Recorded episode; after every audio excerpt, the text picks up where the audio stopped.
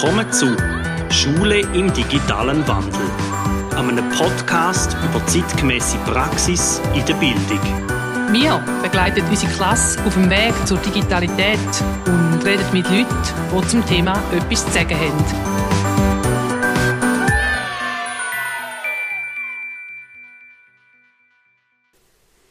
Herzlich willkommen zu der bereits siebten Folge. Wir sind sehr stolz von unserem Podcast Schule im digitalen Wandel. Heute geht es um ein Thema, Reto, wo wir ähm, immer wieder mal Diskussionen hatten, weil ich ziemlich begeistert bin davon und du immer noch bisschen kritisch. Ums Portfolio. Hm. Was macht dich kritisch? Oder was, das finde ich ganz noch spannend, zum, zum, zum zu hören, was, was dämpft deine Begeisterung? Also für, für mich ist einfach das Hauptproblem eins, ist so bisschen, es gibt so viele verschiedene Sorten von Portfolio. Und ich finde immer das Einschlägigste war, wo man das internationale Sprachenportfolio eingeführt hat. Auch auf, de, auf, de, auf dem frühen Französisch, dort mal, wie es da noch geheißen ja, ja. Dann haben alle so einen Ordner bekommen, magst du dich erinnern? Ja, und und grosse Weiterbildung, also wir im Thurgau ist das Thema, gewesen, da zwei Unterstufen gehabt. Und dann sind die Ordner irgendwo verschwunden und es hat einfach niemand nach dem Portfolio irgendetwas gemacht, was hätte sollen sein und so. Und ich finde, so, heute so, um die Einstufungstest zu machen und wie bist du im internationalen Sprachenportfolio B2 2, dort geistert es irgendwie um, aber dann ist es einfach versandet und so erlebe ich es einfach viel mit Portfolios, oder? Dann machst du irgendeine Schatzkiste auf, der, auf, dem Kindergarten, tust dort Sachen rein und die Kinder würden das Zeug eigentlich lieber heimnehmen, weil sie es ja so les bastelt haben und so und ich einfach, äh, also ich, du siehst, mhm. Ähm, überzeugt mich Barbara. also, gell, ich habe da ganz gut verstanden, weil da mit dem Sprachenportfolio ist mir auch so gegangen. Ich habe mich dann tatsächlich, das war gerade nach meiner Familienpause, als ich wieder eingestiegen bin, habe ich mich echt wirklich mindestens drei, viermal im Jahr Zeit genommen, um das Sprachportfolio mit den Kindern zu bearbeiten. Und irgendwann hat es einfach nicht mehr gegeben. Es war einfach nicht mehr auf der Bestellliste vom Lehrmittelverlag. Man konnte es nicht mehr abstellen Und das hat mich dann sehr irritiert, weil ich gefunden habe, jetzt habe ich mich da reingedenkt und reingelesen, ähm, was soll das. Und der zweite Berührungspunkt war, dass ich Portfolio vor allem verbunden habe mit einer mit einer Geldinstitution, mit, mit der Bank, weil man dort ein Portfolio hat von seinen Aktien und von seinem, seinen Wertanlagen und so und ich dann nur mit der Schule ähm, in Verbindung gebracht habe. Ja, also ich, ich, ich habe noch zwei andere Berührungspunkte. Das eine ist das Präsentationsportfolio, wenn du, wenn du möchtest an die Kunsthochschule gehen, dann musst du mhm. die Mappen einreichen mit deinen besten Werken zum Teil nach Vorgaben, zum Teil nicht. Dort kenne ich es noch her. Und wir haben im Semi auch so NMG-Portfolios gemacht. Da wird einfach alles drin, was ich gefunden habe, das überhaupt nicht ausgefiltert und ich habe nicht verstanden, um was es geht. Genau. Also von dem her kann ich gut verstehen, dass du da kritisch bist. Ich habe es jetzt wirklich in der letzten Zeit, vor allem in der Ausbildung zur äh, der Begabungs- und Begabtenförderung habe ich sehr einen anderen Zugang bekommen zum Portfolio und zu der Arbeit mit einem Portfolio und merke jetzt je länger je mehr, dass mich die Arbeit wirklich sehr begeistert und ich da gerne auch ein bisschen weitergehen und mich vertiefen. Das ist sehr gut. Ich habe nämlich bei meinem Mitarbeitergespräch habe ich als Jahresziel drin, dass ich, dass ich mich mit dem auseinandersetze. gut. Also ein Portfolio ist ja wirklich eine Sammlung von Sachen, wo, wo du oder irgendjemand gemacht hast. Eben sechs auch, wenn es Aktien sind, hat man, da, hat man die Aktienpapiere dort rein oder kann sagen, die Aktie habe ich da oder irgendwie so. Ähm, Im Schulkontext ist es wirklich ein Instrument, um zu zeigen, was habe ich geschafft, wie denke ich, wo ist mein, meine Entwicklung, wie ist die verlaufen und wo stand ich aktuell im, im, im Lernen. Es gibt vor allem so zwei Portfolioarten, wie ich Sachen kann sammeln kann. Entweder mache ich ein Entwicklungsportfolio, wo ich eben zeige, wo sichtbar ist, wie ich vorwärts komme, wie ich mich entwickelt habe. Oder das andere ist nachher ein Präsentationsportfolio, wo ich zeige, so, jetzt bin ich da da werden eben so, was du vorher gesagt hast, Bewerbungsunterlagen oder ähm, Leute, äh, Fotografen, die das machen wenn sie sich irgendwo anstellen lassen. Ähm, da wär, ist natürlich auch eine Möglichkeit. Ganz wichtig bei dem Zusammenhang, Portfolio kann man, du hast vorher von so einer Schatzkiste geredet, man kann die natürlich wirklich analog führen, so haptisch. Man kann es aber auch, und da denke ich, wird in Zukunft ähm, immer wichtiger werden, so ein E-Portfolio führen, weil da habe ich irgendwo dabei. Ich habe mein E-Portfolio immer dabei und kann sofort, wenn ich etwas sehe, das mich sehr berührt, in einer Ausstellung oder wenn ich irgendeine Landart gemacht habe, wo es dann nach der nächsten Flut äh, am Strand wieder wegschwemmt, kann ich Foto machen und da dort rein ablegen und mir so und so zeigen, hey, das sind die Sachen, die mich beschäftigen, da bin ich unterwegs, da möchte ich für mich aufbehalten. Also so sehe ich es auch, gerade wenn, man, wenn jetzt gewisse Schulen in eine 1 zu 1 Ausstattung hineingehen, oder? Kannst du auch die, den Mathe-Prozess Fotos rein tun, du kannst, du kannst etwas reinschreiben, die Lehrperson kann etwas drunter schreiben. Mhm. Als E-Portfolio kann ich es mir ehrlich gesagt gut vorstellen, für da musst du aber Geräte haben. Gell? Wir mit unseren vier Laptops, ich, ich warte jetzt einfach noch ein, zwei Jahre, bis wir dann mehr haben. Aber also, das kann ich voll verstehen, ja. Ähm, das denke ich jetzt auch eher so ein bisschen eine Zukunftsvision. wir sind jetzt im Moment im Schulhaus aktuell mit einer dritten Klasse dran, aber wirklich so einer Schatzkiste. Und da finde ich für Drittklässler absolut eine angemessene Art, so ein Portfolio zu führen. Aber da sehe ich nicht in der fünften oder sechsten Klasse. Dort finde ich, muss dann wirklich in eine, in eine digitale Form übergehen, weil da auch ganz lässig ist. Ich kann in Italien am Strand sein und du hier in St. Gallen daheim und kannst mir sofort eine Rückmeldung geben zu dem, was ich geschafft habe. Sei jetzt eben ein Foto, das ich gemacht habe, das mir wahnsinnig gut gelungen ist, oder irgendein Gedicht, das ich geschrieben habe, oder ein Gedanke, Fetzen, wo man durch den Kopf ist und du dann kommentierst, das geht sehr unmittelbar. Und dann komme ich da Feedback über, wo wir in den letzten Folgen schon ein paar Mal davon geredet haben. Also gerade Oberstufe, aus der Kante Weise, dass es jemand macht, auch in der Erwachsenenbildung, kann ich mir das sehr gut als E-Portfolio vorstellen. Mhm. Also da ist, denke ich, für mich auch äh, so, in der oberen Stufe muss da in die Richtung laufen. Ja. Und ich habe mal eine Weile lang während dem CAS habe ich für mich auch so ein Portfolio geführt, wo ich wirklich sehr konsequent war mit den Sachen eintragen und ich war am Anfang sehr widerständig, gewesen, habe mich sehr gesträubt gegen das. Ich habe einfach gemerkt, wie spannend das da war, die verschiedenen Prozesse nachher wieder können nachzuvollziehen und nochmal drüber zu schauen und zu überlegen, warum ist denn da dort so harzig gewesen? Oder warum hat mir das so Spaß gemacht? Da hat mich nachher dann, Wochen später, ist das für mich extrem äh, bereichernd gewesen. Und im Prozess während hat es mir sehr viel Energie gekostet. Von dem her finde ich wirklich, würde es sich also lohnen, sich da so ein bisschen reinzugeben. Ja. Man kann natürlich einfach sehr gut kann man Lernweg und Fortschritt, Lernergebnis kann man festhalten und eben dokumentieren. Man kann sie auch verändern. Ich glaube, mhm. gerade in der digitalen Form du kannst sie verändern, ergänzen und, und zusammenschnipseln. Das finde ich extrem wertvoll, oder? Aber da ist sicher ein Weg, wo ich gerade auch mit dir zusammen in den nächsten zwei, drei Jahren unbedingt möchte gehen. Ja. Ähm, was ich noch spannend gefunden habe, je nachdem, nach der Quelle, wo man schaut, ist ein Portfolio nicht nur eine Sammlung, sondern es enthält auch, und finde ich noch spannend, Interessensprofil ähm, von, der, von Kind. Also man wirklich auch sich mal Gedanken macht, was sind denn eigentlich meine Interessen und meine Stärken und da dann nachher in einem Dokument, das natürlich schon beim Portfolio ist, aber ganz ein spezieller, ein separater Teil, also wirklich so ein Interessensprofil, ein Stärkenprofil auch beileitet. Also das auch, es hat auch ein Stück weit den Lebensweltbezug der Kinder und Jugendlichen im Portfolio drin. Mhm, wo über die Schule ausgeht. Ja, ja, richtig, genau. Also das Portfolio beschränkt sich nicht auf die Schule. Das soll wirklich ein Abbild sein von der Persönlichkeit des Kindes und da ist auch die Schule nur ein Teil davon. Ein Portfolio kann auch ein Logbuch enthalten, wo ich wirklich meine, ähm, meine Lernfortschritte und, und so plane und auch festhalte drin. Ebenso ein Lernjournal. Das Lernjournal vom Logbuch unterscheidet sich, dass eigentlich das Logbuch ein Planungsinstrument ist und das Lernjournal ist wirklich noch ein Reflexionsinstrument. Also dort denke nach darüber, was ist passiert, was habe ich gemacht, was ist gelungen, was ist nicht gelungen. Jetzt habe ich dazu noch eine Ergänzung. Dann die äh, Brucker, der mit uns die Folge Nummer 2 gemacht hat, Andi, du musst mich korrigieren, wenn ich es wenn jetzt für falsch erzähle.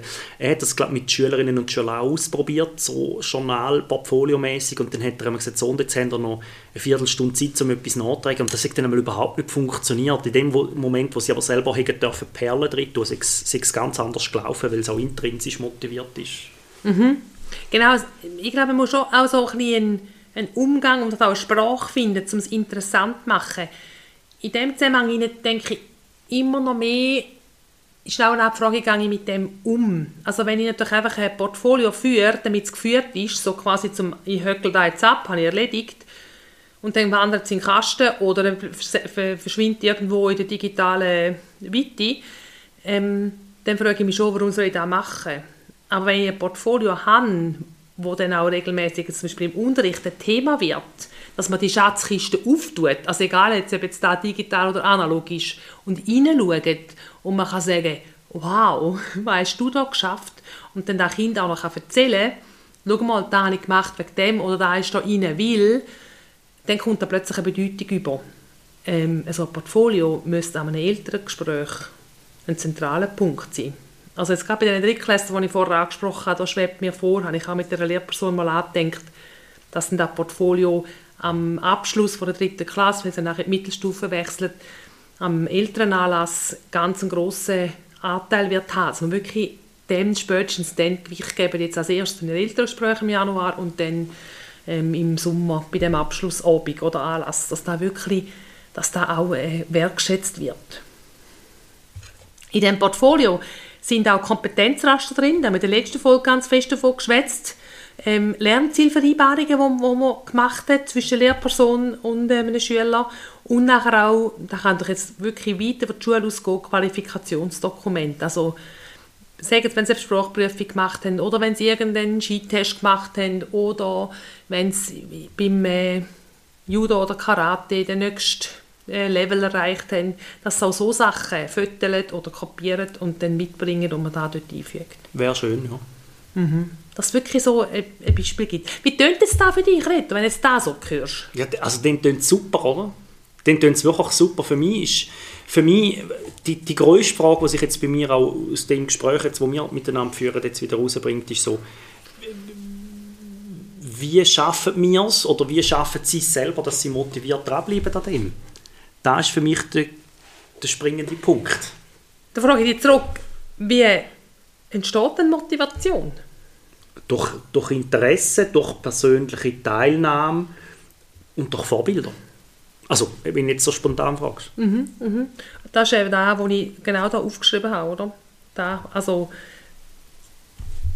sie müssen, dürfen Vorbilder sehen, die ja auch auf dem Weg sind miteinander. Man interessiert sich gegenseitig für das Leben des anderen. Das macht Interesse. Und ich, und ich merke nachher, ich wachse auch an mir selber. Ich merke, aha, ich habe jemanden, ich bin jemand, ich kann etwas bewirken. Gell, dort frage ich dich zurück, wenn du irgendetwas machst im NMG, sind denn dort auch immer alle top motiviert und voll ja, natürlich dabei? Nicht. natürlich nicht. Also darum denke ich, eben, gell, ich glaube, der Portfolio, der hat mir sehr entsprochen. Aber das sind eh schon Sachen, die ich natürlich auch gerne mache und wo ich auch viel schon gemacht habe. Ähm, darum entspricht mir das vermutlich auch. Und es kann sein, dass, dass dir das Leben lang nie so wird entsprechen, wie mir das entspricht. Aber es kann eine Form sein und ich glaube, auch dich bringt es weiter. Ist es denn nicht so, dass die leistungsstarken Kinder, beziehungsweise die Kinder, die einfach gut können, kognitiv über sich selber nachdenken und ein gutes Selbstwertgefühl haben und eine gute Selbstschätzung, dass die das dann machen und die anderen muss man immer wieder pushen? Also da, da kann ich noch nicht sagen. Also es ist sicher so, ähm, dass dort die, die umfangreicheren und auch äh, die mehr und besser mit Perlen bestückten Portfolios hast als bei einem Kind, das Schulleistung schwach ist. Dort ging es für mich auch darum, um genau das zu stärken, was bei ihm stark ist, nämlich zum Beispiel Sozialkompetenzen oder sportliche Kompetenzen, musische Kompetenzen. Das ist so etwas, man wirklich dort noch gut darauf Wert legt und sagt, hey, das ist ja genau gleich viel wert. Und wenn du jetzt aber davon ausgehst, es hat auch ein bisschen Tendenz denn von der vermessene Mensch, also im Sinne von, dass alles dann vermessen ist und alles dort drin ist, was sagst du denn da dazu? Ähm, schlussendlich, glaube ich, ist dann gleich individuell, was du in dein Portfolio rein tust. Und die Sachen, die ich dann nicht will, dass ich gemessen wird dran, da muss ich ja auch nicht rein tun. Oder du es noch her, wo es dann wirklich nur für mich ist. Also ein Portfolio wird präsentiert, aber nicht ähm, alles. Also ich muss nicht einen Seelenstriptease machen, sondern ich zeige dann da, wo ich gerne will. Und dann fühle ich mich ja auch nicht so vermessen, weil ich schlussendlich gleich noch so in der Hand habe, zum selber bestimmen, was ich zeigen will. Ich gehe auch nie her, auch im, in der Begabungsförderung, wenn wir so etwas machen, gehe ich nie her und schaue ein Portfolio oder ein Lernjournal an, ohne dass das Kind A mir die Einwilligung gegeben hat und B, das Kind dabei ist dass ich wirklich mit dem Kind zusammen da anschaue und wenn es Sachen gibt, die sie mir nicht zeigen wollen, dann ist das voll okay. Dann frage ich im besten Fall noch, warum, warum nicht? Also was, was hast du? Ist es einfach zu persönlich oder ist es etwas, was wirklich einfach sagst, das will ich für mich behalten, ähm, will ich nicht, dass das geteilt wird und dann ist das so in der Ordnung. Und dann fühle ich mich jetzt in dem Sinn, ich mich jetzt nicht vermessen, weil vermessen hat für mich etwas mit ähm, man vergleicht wieder zu tun und da wäre ich einfach nicht. Da können wir auch ab zu gut wieder Noten machen, oder? Ähm, Wenn wir untereinander alle vergleichen Ja, genau. Also, ja, dann, ja, nein, genau, es soll wirklich etwas Individuelles sein. Kann ich denn, kann ich denn aus dem, also im Hinblick auf Folge 6, so, kann ich denn jetzt aus dem auch eine Note machen?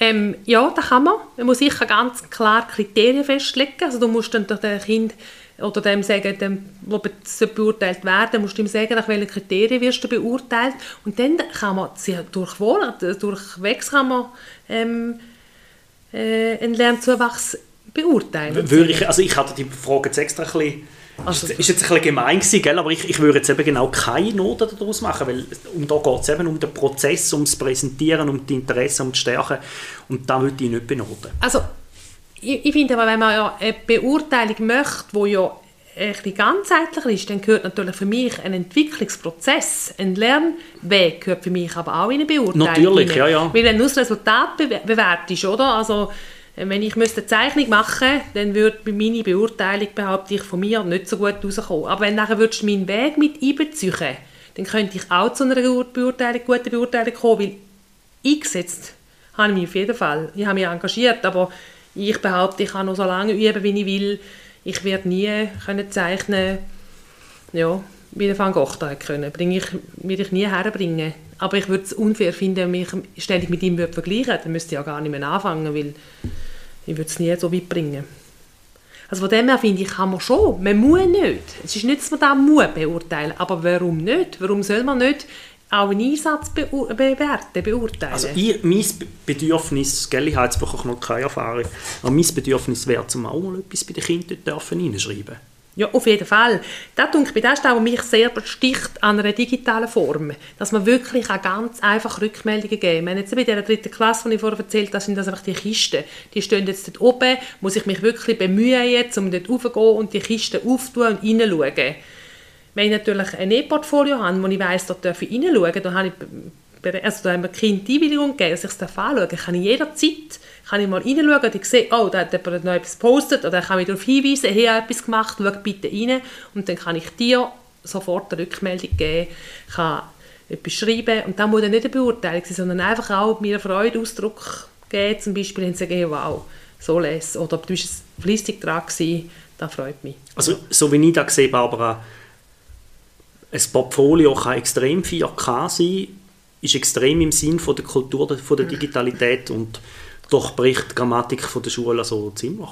Also ich habe wirklich das Gefühl, wenn man da, so wie es jetzt ein bisschen angedenkt ist, wie es auch der Andi Brugger gesagt hat, dann nachher liegt da wirklich sehr viel drin, wo, man, wo, wo neues, neues Denken ist, wo, wo innovativ ist. Da bin ich wirklich überzeugt, aber dass es noch ein weiter Weg ist bis dorthin, da ist für mich klar.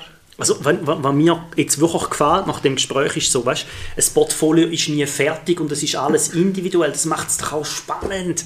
Ich finde auch, das ist das, was ich unter anderem der Begabungs- und Begabtenförderung so wahnsinnig spannend finde, weil ich so echt andere Wege kann gehen. Ich muss auch keine, keine Beurteilung abgeben nach einem halben Jahr Pullout. Aber ich würde gerne den Kindern Feedback geben und da habe ich eine Grundlage, wo ich ihnen so ein Feedback geben kann. Und das finde ich wahnsinnig spannend und es umfasst einfach so das ganze Kind und äh, es zeigt Entwicklungspotenzial auf, es macht aber auch Stolz, es zeigt den Kindern auch, was haben sie alles schon geschafft in dem letzten, überhaupt in der letzten Zeit. Also da finde ich, ich finde das wirklich, und habe schon, gerade jetzt mit den Kindern im Pulau, klar kann man sagen, sind wir die Begabten, aber habe schon auch im, im Gespräch mit Kindern, die eher kognitiv schwach sind, habe ich auch gute Gespräche über solche Sachen. Und dann habe ich das Gefühl, gehabt, ich sei nicht auch schnell unnöch gewesen. Also sehr eine persönliche Beziehung. Und da finde ich sehr bereichernd und dann auch stärkend für die Lernbeziehung wieder. Sind wir auch wieder eben beim Thema John Hattie, der sagt, eine Beziehung mhm. über den Gegenstand vom Lernen ist extrem wichtig. Und das mhm. heisst immer so ein bisschen, was heisst das? Also bei dir habe ich jetzt gerade rausgesehen, doch, da ist, könnte noch gut sein.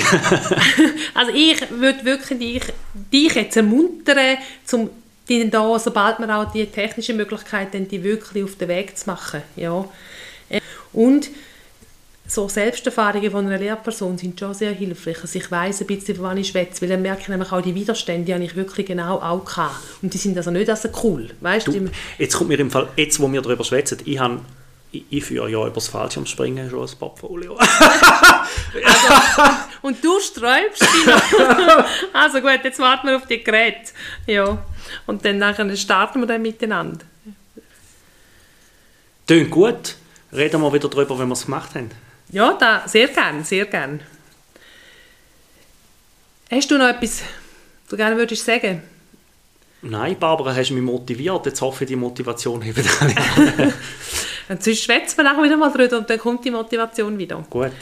Danke für das Gespräch und äh, danke für deine kritischen Anmerkungen. Dahinter, ja, die, also hinterfragen bringt auch mich weiter. Bis bald, gute Zeit, ciao miteinander. Bis bald.